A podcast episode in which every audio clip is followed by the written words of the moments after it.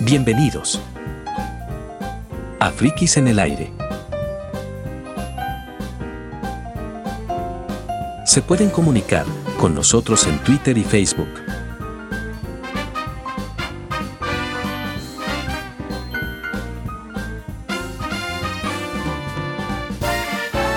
Conducción, Javier Roel, y la música de intro, Enrique Roel. Hola, bienvenidos a Frikis en el aire, un nuevo episodio de podcast. Mi nombre es Javier Roel y hoy quiero ver con ustedes el tema de la inteligencia artificial, cómo impacta esto en nuestro mundo también y qué regulaciones hay en el mundo por ejemplo, más enfocado a Europa, que está más avanzado en este sentido. Pero antes de todo, voy a saludar a Sarmin. Hola Sarmin, ¿cómo está todo? Hola Javier, ¿cómo estás? ¿Todo bien? Bueno, acá andamos viendo este tema que muy interesante de la inteligencia artificial, que hoy en día está tomando fuerza porque todo está en torno a este fenómeno tecnológico que recién empieza, Javier. Exactamente, Sermín. Recién empieza esto todavía y todavía falta mucho para el avance de la inteligencia artificial. Sabemos que para desarrollar bien la, la inteligencia artificial se requieren muchos datos en fondo en el, fondo y estos datos obviamente se obtienen en muchos de los países, por ejemplo en Occidente y también en China. Hay una nota que salió en muy interesante.es y dice lo siguiente, esto lo, lo sacó el 14 de julio, esta nota lo escribió Marta Peirano de muy interesante.es y dice, y el título dice, ¿quién le pone cascabel a la inteligencia artificial?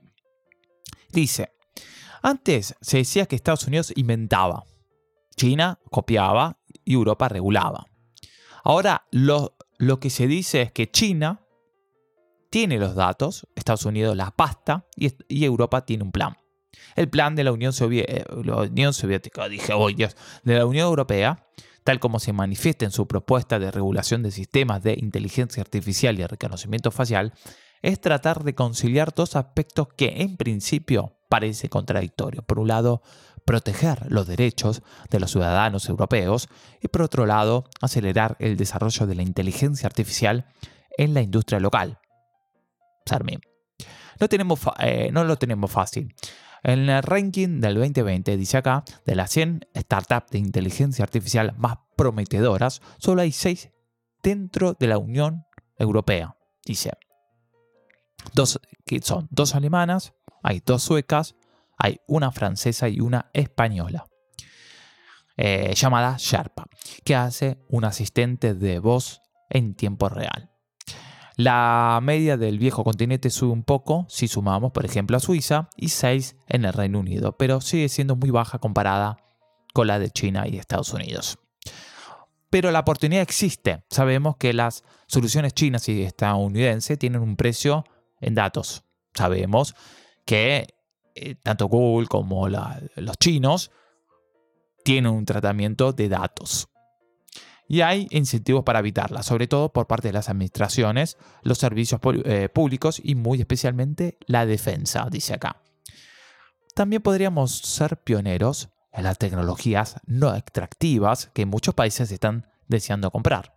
Sin embargo, la propuesta de la Comisión carece de incentivos suficientes para generar esa alternativa. Está diseñada para actuar solo cuando los derechos fundamentales están en juego, lo cual deja un amplio margen para la innovación. Sarmín. Interesante.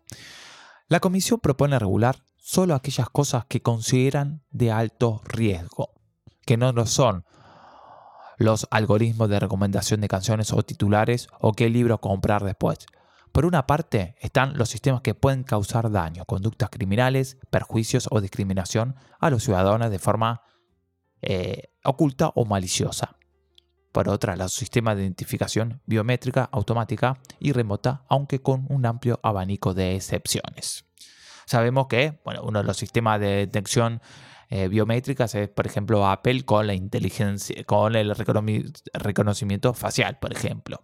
Y también otras empresas que también utilizan este sistema de reconocimiento facial. No tan avanzado como lo hace Apple, pero lo tiene Sermin. Sigo leyendo. Esta interesante nota. Por ejemplo, prohíbe los programas de inteligencia artificial que permite cambiar la cara de una persona por la otra en un video. Y esto es preocupante, Sarmín, porque, bueno, esto popularmente es conocido como deepfake. ¿Y por qué es preocupante? Porque te pueden eh, generar un video increíble, eh, Sarmín. Te puede generar un video eh, cualquiera y te pueden cambiar directamente que sos vos en el video. Y está tan bien hecho esta inteligencia artificial que parece de verdad. Y esto es preocupante porque esto puede generar muchas eh, extorsiones y también mal gustos aquellos, para las personas que son víctimas de estos, eh, de estos eh, deepfake, eh, Exactamente, Javier.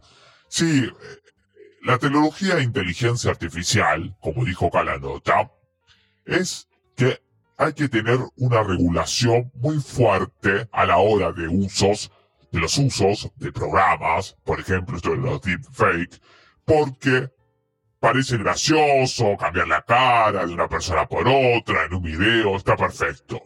Pero sabemos que esto puede tener consecuencias graves, es como dijiste vos, eh, Javier, extorsiones, eh, mal eh, malas reputaciones para las víctimas, etcétera, etcétera. Entonces, hay que regularlo esto, Javier, porque antes se hacía, pero se notaba. Pero con la inteligencia artificial esto se está perfeccionando y esto es grave, Javier.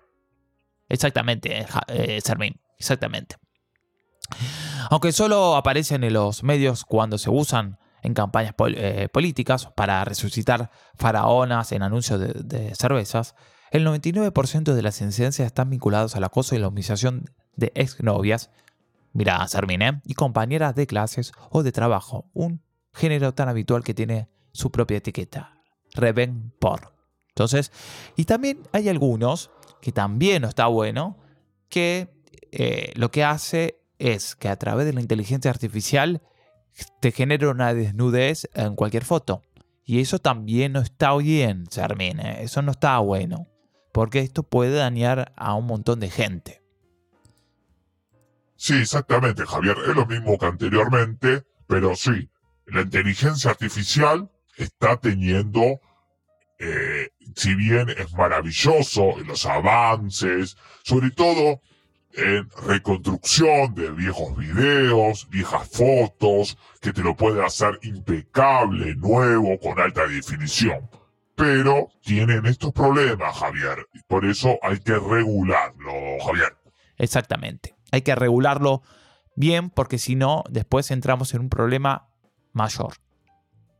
También prohíbe el sistema de crédito social, como el que usa el gobierno chino para castigar o recompensar a los ciudadanos, aunque no, no queda claro cómo piensa monitorizar lo que ya se hace en forma opaca. Caso de los algoritmos que se seleccionan candidatos para recibir un riñón o un puesto de trabajo o calculan el precio de un seguro o una hipoteca. Dos sistemas entrenados sobre decisiones anteriores, por lo tanto propensos a heredar sesgos económicos, raciales y sexuales y automatizar una silenciosa discriminación, dice. De momento la propuesta está pensada para fiscalizar a las empresas que desarrollan el software que tendrán que estar dispuestas a abrir el código para la inspección y que, es, y que ese código sea auditable. Una novedad excitante en un mundo dominado por las cajas negras de Google, Facebook, Amazon, Apple, IBM y Microsoft, o sea, las grandes tecnológicas. Y dice, para terminar esta nota. Más preocupante es la propuesta sobre sistemas de reconocimiento facial automáticos en tiempo real. En principio, la policía no podía realizar barrido de reconocimiento en tiempo real de todas las personas que entran y salen de un estadio. un concierto o una manifestación, salvo que se esté buscando a un niño desaparecido o un sospechoso de terrorismo, de asesinato o de fraude. Es una red de arrastre demasiado grande que ofrece oportunidades de abuso en poblaciones vulnerables, Sermín. Sí, más ahora que sabemos que hay un montón de países que son víctimas de falta de libertad y también estas tecnologías no salen solamente de las grandes tecnológicas, que obviamente son lo que más plata tienen para invertir eh, en, en lo que es el desarrollo de la inteligencia artificial, pero también sabemos que hay muchos proyectos eh, que hacen uso de la inteligencia artificial porque hay un montón de grandes programadores que lo pueden hacer y quizás no lo hacen de una manera para hacer daño, daño a, lo, a lo demás, sino que lo hacen porque le gusta trabajar en la inteligencia artificial.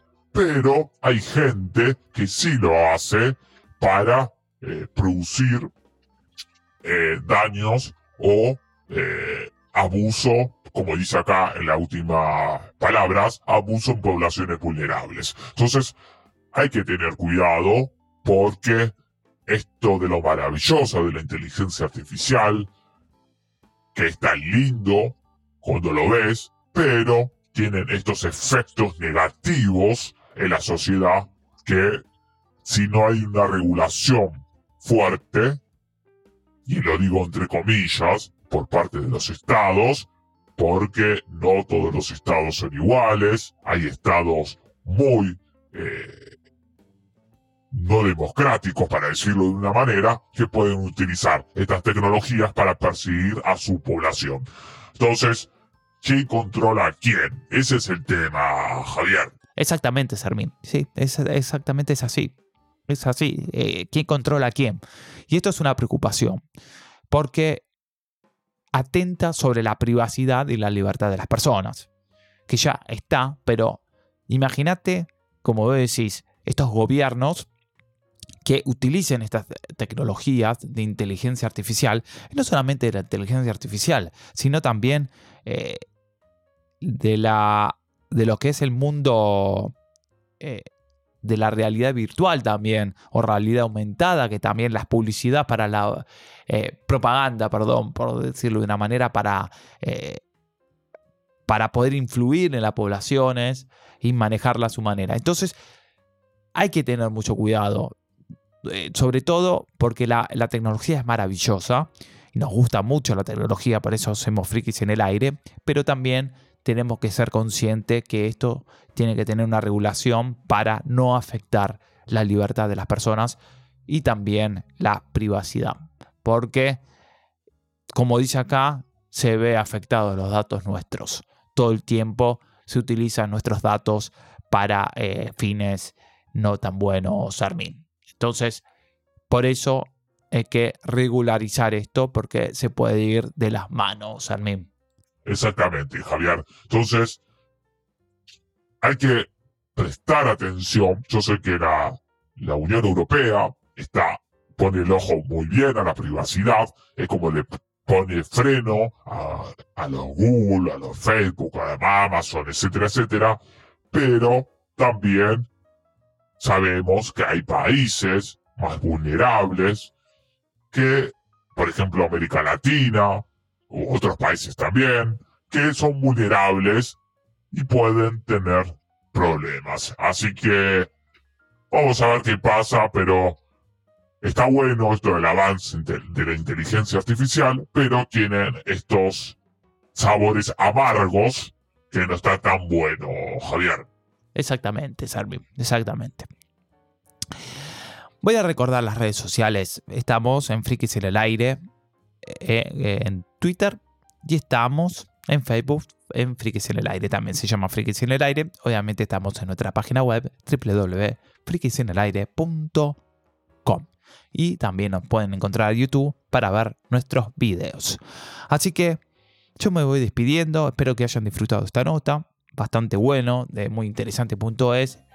Y vamos a ver qué pasa. Espero que no ya se esté usando para algunos fines no muy lindos, pero a medida que avanza la inteligencia artificial, no sé si está tan bueno el panorama.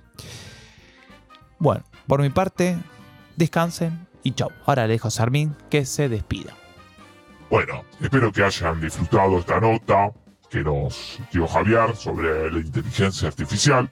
Yo ya dije todo lo que opinaba, no voy a repetirme, pero tengan cuidado porque está bueno esto de la inteligencia artificial, pero tienen estos sabores amargos, como dije anteriormente, que no puede eh, dejarse pasar y hay que luchar por nuestra libertad y nuestros datos. Chau y abrazos.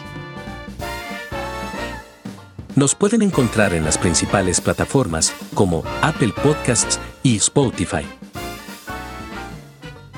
Gracias por escucharnos.